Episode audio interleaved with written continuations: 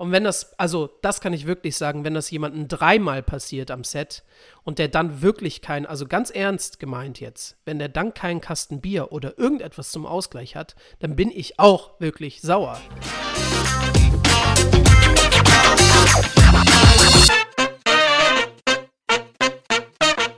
Hallo und willkommen zu Set-Geschichten, dem Podcast über Behind-the-Scenes-Geschichten vom Filmset, direkt aus erster Hand von Filmemachern.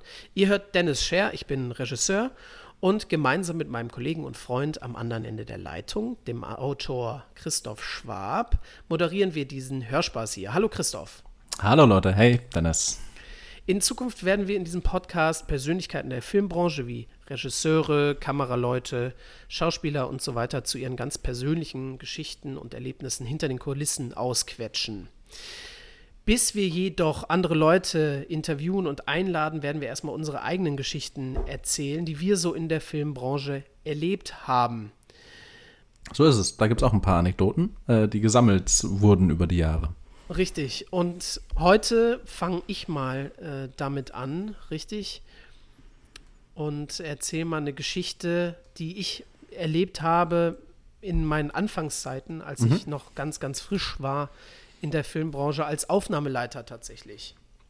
Aber war das äh, vor deinem Studium oder war das? Ähm das war schon im Studium. Da habe ich das erste Mal Aufnahmeleitung gemacht.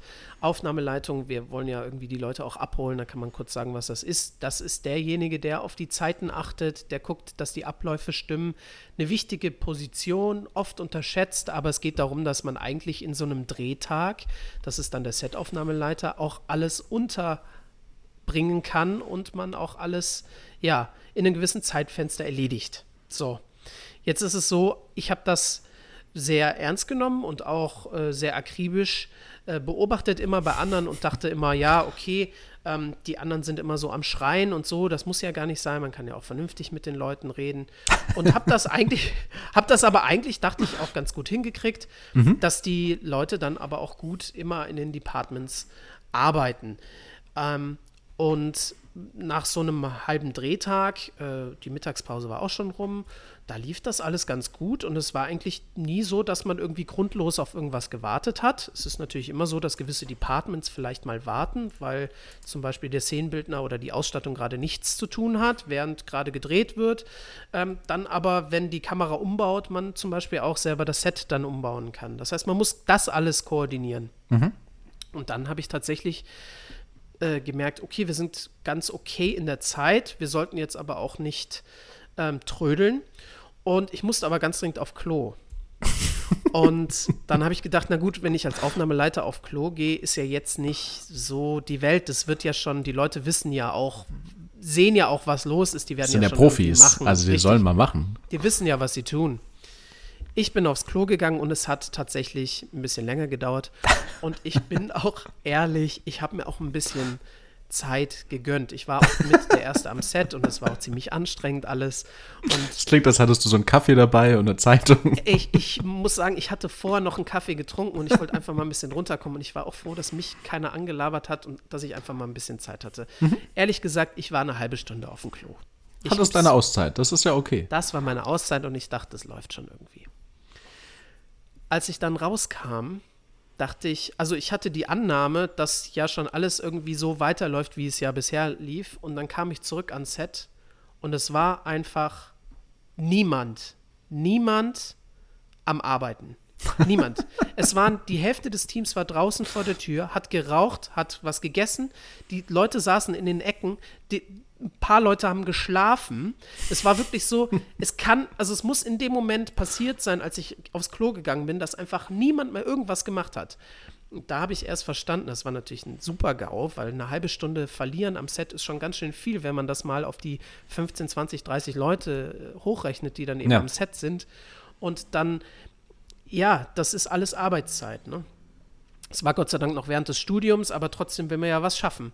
Und da habe ich das erst verstanden, was das eigentlich bedeutet, ähm, so, wie wichtig so eine Aufnahmeleitung ist, die da alles zusammenhält, weil ja. äh, das ist der Job. Man versucht, man, man denkt in seinem Department nicht daran, muss, auf wen warte ich jetzt und warum, was blockiert gerade den Betrieb, aber es passiert ganz schnell, weil so viele Querverweise sind. Ne? Also der Kameramann kann nicht weitermachen, wenn das Licht nicht gesetzt ist. Das Licht kann nicht weiterarbeiten, wenn vielleicht jemand gerade im Set rumläuft und da eine Kulisse rumschiebt. Die an der Kulisse können nicht rumwursteln, wenn da gerade der äh, Praktikant irgendwie gerade einen Kaffee im Set trinkt. Und ja. Man hat ein Riesenteam, aber sie sind alle aufeinander angewiesen. Also das beim Film ja wirklich so automatisch auch eng getaktet, weil zwischen zwei äh, Aufnahmen dann halt doch nochmal schnell die Maske ins Bild muss und den Schauspieler abpudern und so. Und das ist nicht so, dass jemand einfach äh, mal kurz ausfallen kann. Und das ist die Koordination und die Aufgabe des Aufnahmeleiters. Und das ja. habe ich dann in dem Moment erst gecheckt, dass es nicht darum geht zu schreien, nicht darum geht, wie man mit den Leuten spricht, sondern einfach nur, dass man genau versteht, wann muss wer jetzt was tun, damit wir das Ganze hinkriegen. Und aber jetzt äh, spannende Frage. Äh, wie hat sich dein Ton verändert, nachdem du bemerkt hast, ihr seid eine halbe Stunde hinten dran? Naja, dann bin ich natürlich total ausgerastet. dann war gebrüllt. Da war total, also da, da, war vorbei mit Spaß. Ich bin wirklich da reingekommen und habe gesagt, was ist denn hier los? hallo, hallo. Und dann ist es halt so, dass man das dann herausfindet. Man spricht dann den einen an und sagt, ja, ich warte auf den. Ja, ich weiß nicht, was ist denn mit dem? Ich, ich, jeder wartet auf irgendwen und dann kriegt man das erstmal so. Äh, also ich bin es natürlich schuld gewesen, weil ich hätte nicht einfach gehen ja. dürfen, ohne zumindest zu delegieren, dass jemand anders jetzt darauf achtet, dass es jetzt mhm. weitergeht. Äh, und das war natürlich äh, eine Katastrophe, an der ich selber schuld war. Deswegen war ich natürlich und, sauer auf alle. Und die Leute, die du dann angeschrien hast, haben, haben dich dann so mit großen Augen angeschaut und gesagt, ah, da musst du der Aufnahmeleiter sein, weil davor wussten sie noch gar nichts von deiner Autorität, weißt du, weil du nicht gebrüllt hast. Das war der entscheidende Punkt. Ich glaube, das ist denen auch egal, so an der Stelle. Ja, aber da sieht man mal, wie, wie wichtig tatsächlich diese Rolle ist. Und ich bin natürlich kläglich gescheitert an der Stelle. Mhm, mh. Ja, äh, es ist schwer, wenn man so komplett in neuen Gewerken drin steckt. Äh, ich erinnere mich dran, wie ich äh, das erste Mal im Hörspielstudio mitgewirkt äh, habe. Damals kurz nach dem Studium als Regieassistent beim Hörspiel. Und ähm, da kriegt man dann, also generell ist es eine Aufgabe, wo man so die Hälfte der Organisation übernehmen muss, Taxischeine ausfüllen, äh, eben ähnlich wie der Aufnahmeleiter auch die Dispo durchboxen, dass die Szenen ordentlich durchkommen zurzeit. Genau, Dispo ist die Disposition, wo im Prinzip alle Zeiten drin stehen, wer wann wo wie was machen muss, genau. Genau, wann kommt welcher Schauspieler an, welche Schauspieler müssen zusammen eine Szene ähm, aufnehmen und dann beim Hörspiel kann hin und wieder noch geixt werden, das heißt, die Leute werden getrennt aufgenommen und dann wird es zusammengeschnitten. Das ist beim Film schwieriger. Ähm, und ähm, man darf natürlich auch ein bisschen Regie mitführen, aber man kriegt auch die Aufgaben, äh, die die Schauspieler nicht übernehmen sollen. So zum Beispiel, oh, da muss ja noch jemand von rechts nach links ähm, durchs Studio laufen. Wir brauchen noch Fuß, äh, Fuß, ähm, Geräusche, also Schritte, immer, Schritte. Danke, das ist das Wort. ähm, man, man braucht noch ein paar Schritte. Und das spricht der ähm, Profi. Ja, die Fußgeräusche. Ich meine, hey, im Hörspiel ja, nennen wir das immer äh, Fußgeräusche. Das genau, wichtig, so wie das ja. Publikum macht immer diese Handgeräusche, ne? Ja, ja, das ist Genau, die, wenn es was gut findet. Genau. Oder diese Mundgeräusche, wenn sie es nicht gut finden. Richtig. Ähm, Genau, ich, also am Anfang war ich tatsächlich sehr oft dafür eingespannt, ähm, auch gerade als ich noch gar nicht selbst Regieassistenz geführt habe, sondern mit einer anderen Regieassistenz mit drin saß, ähm, wurde dann oft gesagt, so, jetzt brauchen wir noch jemand, der kurz durchs Studio läuft, wir brauchen noch ein paar Schritte. Ähm, das ist eine Szene irgendwie im Badezimmer, das soll jemand sein, der barfuß ist. Ähm, und eine Weile lang tatsächlich ähm, hat man in allen Hörspielen beim SWR sehr watschelnde Fußgeräusche gehört, weil ich habe so ein bisschen Plattfüße und jedes Mal, wenn ich dann so über den Boden laufe, macht so ja, da, da, kommt wieder die Ente, sagen sie dann alle, ne? Die, genau, also weißt du, das, die denken schon, das kommt aus der, ähm, aus der Konserve, wie es heißt, wenn, wenn man immer vom, vom Server dieselben Geräusche zieht. Nee, es waren immer meine Fußgeräusche. Und ähm, das, das, war dann auch oft so, ah, Christoph, ich glaube, wir brauchen jemand anders, der weniger watschelt. Sehr gut. Noch nicht mal qualifiziert dazu, nee. von rechts nach links zu laufen. Ne? Nichts, nichts ah, richtig schade. gemacht. Ähm, und getoppt wurde diese ganze Sache einmal, als ich im Studio war. Und man muss sich das so ein Hörspielstudio so vorstellen. Ähm, ganz vorne sitzt der Toningenieur, der hat einen riesen Mischpult. Dahinter sitzt der Regisseur und neben dem Regisseur sitzt der Cutter. Und dahinter darf dann die Regieassistent sitzen, also ganz hinten. Und vorne gibt es riesige äh, große Fenster, die ins Studio reinführen. Also ich war beim SWR und beim SWR ist das Studio wirklich so ähm, Fußballfeld groß fast und da ist eine äh, freie Wendeltreppe, die da drin ist und eine Badewanne, die da steht und ein ganzer Kasten mit Türen, damit man alle möglichen Geräusche eben aufnehmen kann in unterschiedlichen Räumen. Ähm, und diese großen äh, Fensterscheiben sind eigentlich nicht notwendig, man will ja nur hören, deswegen haben die Vorhänge, falls es irgendwelche intimen Szenen geben sollte. Und ich war jetzt dann gerade dabei, barfuß eine Treppe hochzuwatscheln. Ähm, und ähm, da, dann gibt es immer ein Intercom, da drückt der Regisseur drauf und dann hörst du die Stimme über die Lautsprecher im Studio. Und ich habe schon an der ersten Stimme gehört, oh, da kommt jetzt, äh, am ersten Geräusch der Stimme, da kommt jetzt was. So, ähm, ja, Christoph, hör mal zu die Schritte finden wir ganz gut, aber wir hören noch, dass du eine Jeans anhast. Das geht in der äh, Situation natürlich nicht. Das ist ja eine Badezimmerszene. Oh nein, oh Gott. Und ich schaue mich schon so um und offensichtlich haben sie auch das Umschauen gesehen und meint, ja, kein Problem, du kannst ja, du kannst ja die Vorhänge hier zuziehen. Und ich dachte mir, es kann doch nicht sein, die verarschen mich doch. Ist heute irgendwie 1. April oder was? Und dann, ja, Christian, nee, jetzt bitte, ähm, das ist wirklich relativ äh, auffällig. Ähm, dann bin ich da vorgeeilt, äh, habe beschämt die Vorhänge zugezogen. Ähm, und musste dann die Treppe barfuß und auch ohne Hose äh, hochlaufen. Also die Unterwäsche haben sie offensichtlich nicht gehört, die dürfte ich anbehalten. Ähm, aber ähm, wahnsinnig, was dann die Mikrofone teilweise äh, aufnehmen oder wie empfindlich auch so ein Toningenieur sein kann. Ähm, aber danach also, waren sie zufrieden. Ohne Hose ging es dann. Also Christoph, ähm, wir nehmen das jetzt so, also beim nächsten wäre es trotzdem mal noch besser, wenn du, wenn du doch deine Unterhose noch ausziehen könntest. Ja. Weil wir hören, wie dein Gemächt an deinen Oberschenkeln äh, schabert. es Geil. Ja, aber schade, dass du es nicht einmal gemacht hast ohne Folgen. Hast du dich nicht getraut? Nee, ich war da dann, äh, äh, weil ich nicht wusste, ob sie mich verarschen wollen. Es war auch irgendwo um den 1. April rum. Ich glaube, es war nicht 1. April, aber ich dachte mir, das ist jetzt so ein verspäteter Aprilscherz und ich wusste das auch nicht. Weißt du, damals habe ich noch gedacht, ähm, ja, wie viel kann denn so ein Mikrofon aufnehmen? Also da hört man doch jetzt keine Hose. Ich habe die gut hochgezogen, die schleppert jetzt nicht am Boden lang. Ähm, also ich habe das denen nicht zugetraut, dass sie das hören.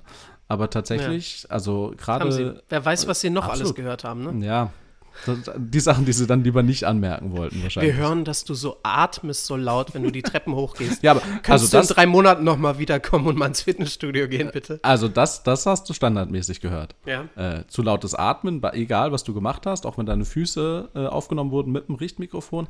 Ah, Christoph, bisschen weniger schnaufen wäre mhm. schon gut.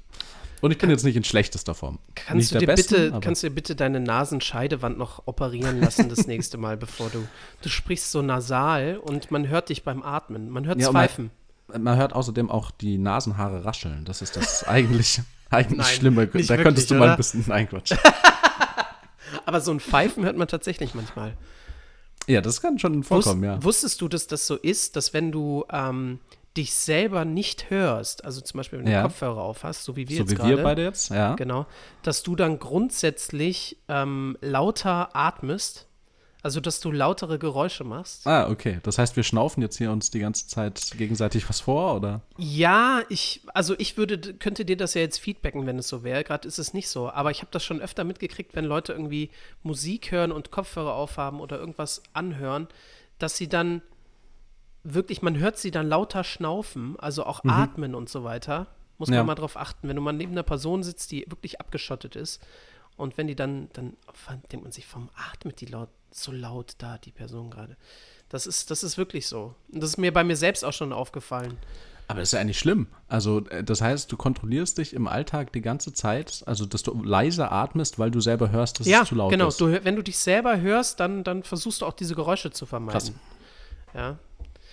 Naja, ich habe noch eine Geschichte mitgebracht. Oh ja, bitte. Also jetzt, da ich bei mir selbst angefangen habe, kann ich jetzt über andere witzige Geschichten erzählen. Mhm. Mm, es war so, es gab bei einem Set ein Newbie, einen Praktikanten, einen Setrunner, wie man es möchte. Mhm. Man könnte auch sagen, äh, äh, Clapper, das ist nämlich derjenige, der dann die Klappe, die Filmklappe schlägt. Ja, das kennt wohl jeder, das muss man nicht mehr erklären, aber wie man sie schlägt, das weiß nicht unbedingt jeder von Anfang an. Mhm. Und ich glaube, ich erzähle jetzt erstmal, wie es passiert ist und dann kann ich nochmal erklären, ähm, war, was die Person wo eigentlich, wo der, wo der Fehler war. Also ja. es war so, dass wir gedreht haben, die Kamera lief schon und man kann sich auch entscheiden. Aus, manchmal macht man das aus logistischen oder organisatorischen Gründen, dass man nicht am Anfang die Klappe schlägt, sondern ganz zum Schluss, bevor man die Kamera ausmacht, logischerweise. Die sogenannte Schlussklappe. Genau, die sogenannte Schlussklappe. Und wir haben gedreht und es lief und ähm, irgendwann äh, ist, ist man eben fertig und dann kam aber der Klapper nicht und es sollte ja noch die Schlussklappe gemacht werden. Und es ja. wurde gerufen, Schlussklappe, Schlussklappe, Schlussklappe.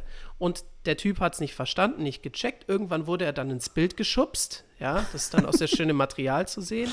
Ja. Ähm, und hält die Klappe dann ins Bild. Und dann ruft der Kamera, Kameramann berechtigterweise auf den Kopf, auf den Kopf. Und der weiß nicht, was er machen soll, guckt nach rechts und links und er hat es nicht verstanden und auf einmal ja. rufen alle auf den Kopf, auf den Kopf. Und er, Zeit drängt, der Film und er wurde aus. so, er, er, hat sich so bedrängt gefühlt und wusste nicht, was er machen soll. Also nimmt er die Klappe, haut sie sich auf den Kopf. Fertig. Ja.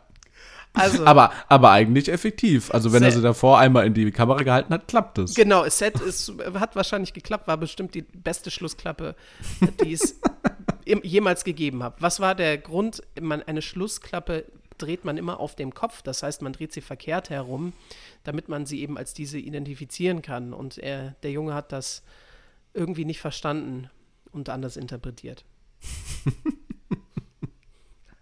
Aber die, das beste oh, Material schön. bestimmt. Also. ja, das, der, der Blooper, das Blooper-Reel war auf jeden Fall gerettet. Ja.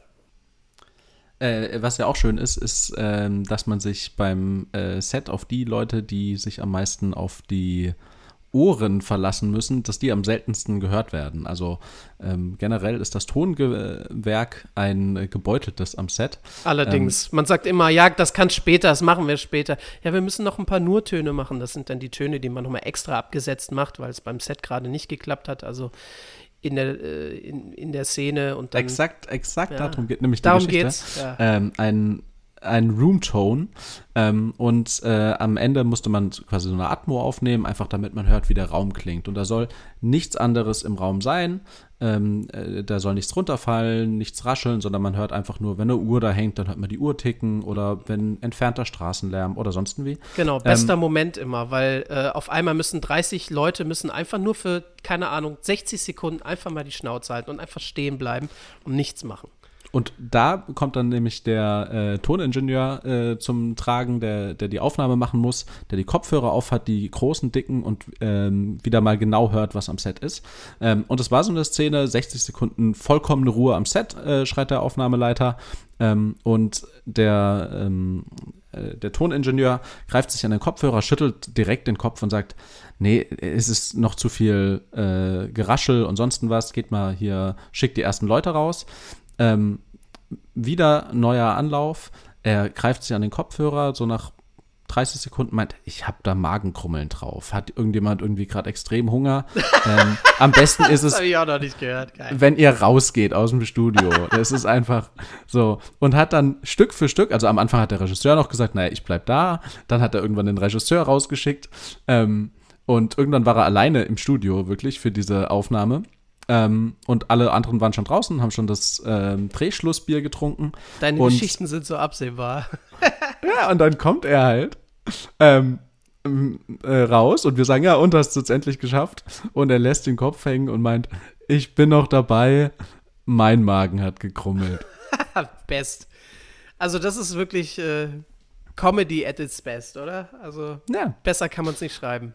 Schön, schön. Aber ich habe auch, also das ist, das sind diese 60 Sekunden, die sind einfach heilig und man muss die machen und man braucht einmal die Atmo und alle müssen ruhig sein und dann ist das ist so oft so schwer, weil man nie, also selbst im Studio, wo man alle äh, Sachen kontrollieren kann, ist es oft schwierig. Dann gibt es doch irgendwie noch den Set-Kühlschrank, der da hinten was macht oder ein, irgendeine Lampe, die noch rumfiebst oder irgendwas, was dann doch zu viel ist, was man dann nicht auf der Atmo hören möchte oder dann kommt doch das Flugzeug oben drüber und es ist immer so ein Krampf. Oder ja, auch sehr, ja, oder auch noch besser, die, der, der Tonmeister schickt alle raus in einen anderen Raum und dann sind die im anderen Raum oder im Catering so laut wieder, noch. genau, so laut, weil die dann lachen und reden, haha, ja. und dann kommt er wieder raus und reißt die Tür auf. Ich habe gesagt, er sollte die Schnauze halten für 60 Sekunden. Wie schlimm ist das? Wie schwierig ist das? Mehr wollte ich nicht. 60 Sekunden, schafft ihr das? 60 Sekunden, danke. Und dann geht die Tür wieder zu. Bam, klack, klack, klack, klack. Okay. Atmo, Szene 1. und dann geht's los. Und 60 Sekunden Schweigen.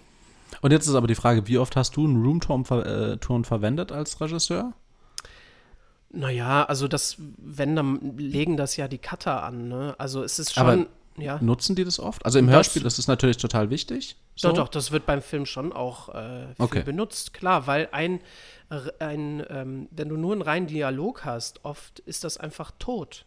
Hm. Also du hast einfach nichts. Und es ist natürlich das Schönste und Beste, wenn du so ein natürliches Rauschen hast. Natürlich gibt es das alles aus der Konserve. Das heißt, irgendjemand hat schon mal irgendwann irgendwas aufgenommen. Aber das ist eigentlich noch mal viel aufwendiger, als wenn man einfach grundsätzlich von jeder Szene mal so einen Nurton hat. Hm. Da, wo man auch den Pegel in der Hand hat. Das ist ja auch wichtig, ne? dass man sagen kann, ich hätte den gern ein bisschen lauter, ohne dass die Stimmen der Schauspieler dann gleichzeitig lauter werden. Deswegen muss ja der separat aufgenommen werden. Ja, es geht vor allem darum, dass man die Dialoge ja auch oft separiert und dann will man, dann gibt es nur einen Dialog und es klingt im Film und im Hörspiel ja noch viel mehr, einfach mhm. wie ein, ein, ein, wie tot. Also da ist einfach ja. nichts. Das ist genauso, wenn wir hier mal zehn Sekunden einfach eine Gedankenpause machen würden.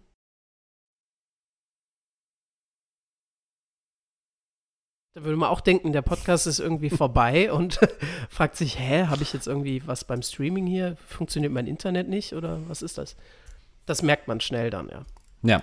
ja, beim Hörspiel ist ja das Schöne, dass man da gar nicht ähm, einen Roomtone braucht mit allen Sachen, die man haben will, sondern dass man echt oft ähm, sich die Räume baut. Also wirklich so eine Uhr dann reinschneidet und die Uhr dann irgendwie auch, die wird dann verschoben wirklich, also um Meter. Äh, so ein Regisseur im Hörspiel sagt dann, ich hätte die Uhr gern zwei Meter weiter hinten rechts. Und dann schiebt es der Toningenieur dahin.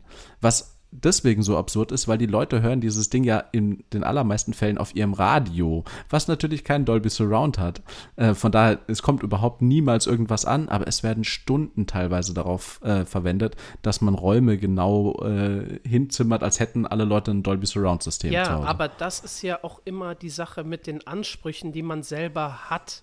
Und man wünscht sich auch als Regisseur, dass der eigene Film nicht unbedingt äh, auf dem Klo beim Kacken auf dem Handy angeschaut wird, sondern man macht natürlich auch die, sowohl die Tonabmischung als auch die Farbkorrektur so, dass du es auch schön cool auf einer Kinoleinwand theoretisch sehen kannst. Wann es absurd wird, ist natürlich, wenn es von vornherein feststeht, dass dieser Film oder sagen wir mal eine Werbung ähm, grundsätzlich von Anfang an nur so geplant ist, dass sie dann auch im, auf dem Handy nur laufen soll, dann ist die Frage, warum mache ich eine Ton- oder Bildmischung oder mhm. eine Farbkorrektur oder eine Tonmischung Dolby Surround für, für das große Kino? Das ist dann absurd, das macht man dann auch nicht.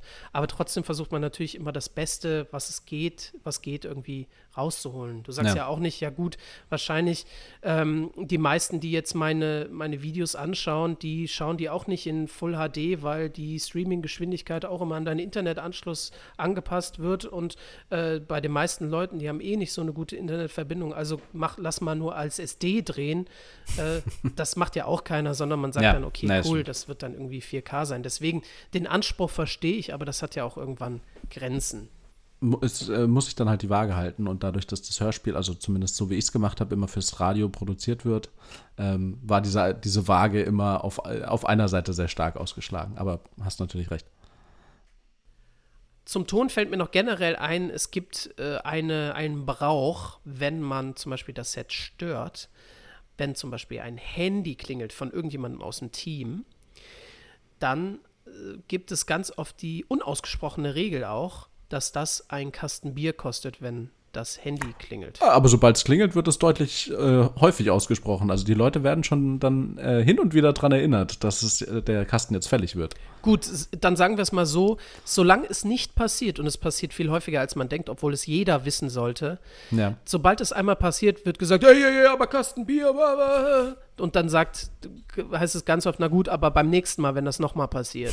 und wenn das, also das kann ich wirklich sagen, wenn das jemandem dreimal passiert am Set und der dann wirklich kein, also ganz ernst gemeint jetzt, wenn der dann keinen Kasten Bier oder irgendetwas zum Ausgleich hat, dann bin ich auch wirklich sauer. Weil, ich meine, es ist ja nicht, es ist ja nicht nur einfach eine Anstandssache, wie ich rülpse nicht oder sowas am Tisch, sondern ja. man zerstört ja wirklich die Filmaufnahmen. Und wenn man das beim ersten Mal, okay, hast du Trottel wieder nicht daran gedacht oder ich Idiot, habe auch mein Handy nicht lautlos gemacht. Aber wenn das, wenn man das dreimal macht, dann ist das, ist das, grenzt das an Sabotage. Hm. Ja, dann hat es schon Routine entwickelt. Also äh, zweimal ist irgendwie schon dann wirklich ärgerlich genug, aber beim dritten Mal würde ich auch sagen, da ist fast schon Vorsatz dabei. Und hier kommt die letzte Anekdote dazu. Ich habe mich auch mal so darüber aufgeregt. Boah, ich hoffe, ich komme jetzt nicht allzu unsympathisch rüber, aber äh, weil das jetzt schon wieder so eine Geschichte ist. Es, es klingelt eine von erst, denen. Ja, es klingelt, es klingelt einmal das Telefon. Ich, also ich habe Regie gemacht, es klingelt einmal das Telefon. Ich sag, Leute, ey, echt, äh, ihr müsstet auch langsam mal erwachsen genug sein, oder? Ihr wisst es doch. Ihr wisst es doch alle. Es weiß doch jeder hier. Handys lautlos. Flugzeugmodus. Mhm. Ich will auch keine. Der Tonmann beschwert sich auch über die Funksignale. Das piepst auch. Ist ja wirklich so. Ja. Das zweite Mal piepst es. Ich sag, war das dieselbe Person? Nee, du warst das da hinten drüben. Es reicht jetzt. Oder du hast es doch selber gehört. Was soll das denn? Und das dritte Mal hat mein Handy geklingelt. Und ja. Und dann, äh, ja, da war das, war der Kasten fällig. Der Kasten fällig, obwohl du noch keine Vorstrafen hattest, quasi. Ja, aber ich meine, wenn das wer so laut in den naja, Wald ruft, hattest ne, es schon, das stimmt. Das war schon, äh, also da bin ich auch, das war mir selber so peinlich. Äh, naja. Gut. Wir haben hoffentlich heute gar keine Störgeräusche gehabt. Super gut. Und äh, das nächste Mal haben wir hoffentlich so viele Störgeräusche, dass, es, dass man meinen könnte, es wäre eine dritte Person. Super Überleitung, oder? I love it. Also, das nächste Mal vielleicht. Wir laden die Leute jetzt aber auch ein mit, würdest du gerne unser Störgeräusch sein in der Ja, genau, Folge. richtig. Das, das, wird, das wird der Hook, das wird der Teaser. Ähm, wir brauchen mehr Störgeräusche. Hä? Hast du nicht unsere letzte Folge gehört? genau so. Also, ähm, cool, Christoph, es war lustig. Ähm, vielen Dank äh, fürs, fürs Labern und Zuhören. Und wir, äh, du darfst die schöne Abmoderation machen. Vielen Dank fürs Zuhören bei den Set-Geschichten. Wir hoffen, wir haben euch ein bisschen nette Anekdoten von hinter den Kulissen erzählen können und sind beim nächsten Mal vielleicht noch mit einer dritten Person am Start. Auf jeden Fall wieder dabei ist aber Dennis. Und der liebe Christoph. Und danke aus.